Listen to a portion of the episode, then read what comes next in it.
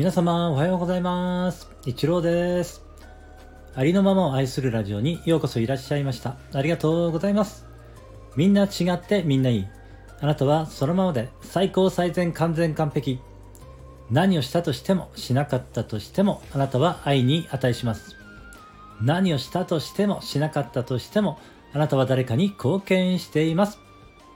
はい、今日もよろしくお願いします。いつも聞きに来てくださりありがとうございます。今日はですね、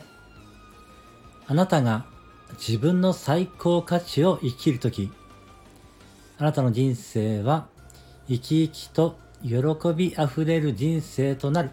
というお話をさせていただきます。この最高価値というのはですね、えー、社会通念ですとか、えー、倫理観道徳観とは、えー、違うものであるんですけれどもその人ね独自の、えー、価値体系というのがありまして、え、何をね人生で大切にしているのかというですね、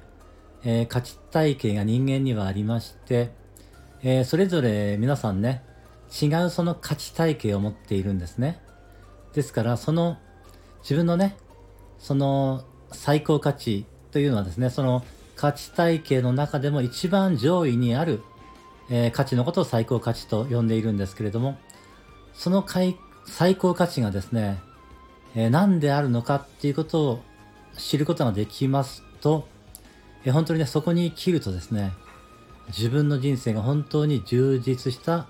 喜びあふれる人生にこう変わるんですね。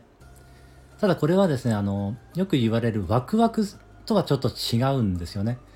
そのワクワクとは違いまして、もう、なんて言うんでしょうね。こう、もう自然とやってしまう。そしてそこにすごい充実感がある。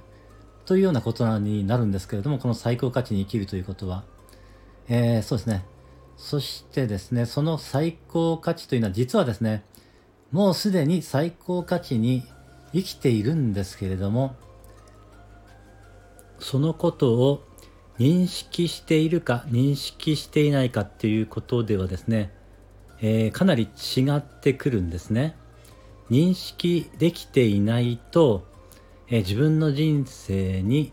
えー、こう、なんて言うんでしょうね、その、え生きがいが感じられないというかですね、なんとなくこう、もやもやするというか、そのようなね、感じで、えまあ、充実感がないというかね、そんな感じになってしまっているんですけれども、そのね、最高価値を認識することができると、えー、そのね、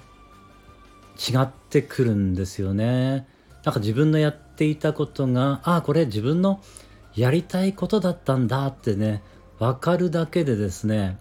何かこう違ってくるんですよね。自分の最高価値を認識することができると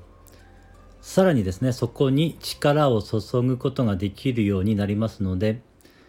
えー、さらにですねそこが発展していくというか、えー、迷いがなくなるというかね、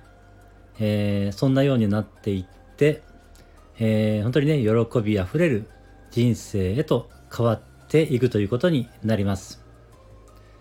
えー、今日はですね、以上になります。また次の時にですね、その最高価値をどうやって導き出せばいいのかということを少し、解説させていただこうと思います。はい。今日も最後までお聴きしてくださいましてありがとうございました。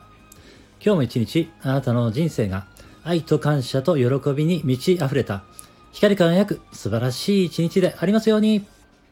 ありがとうございました。ではまた、いってらっしゃい。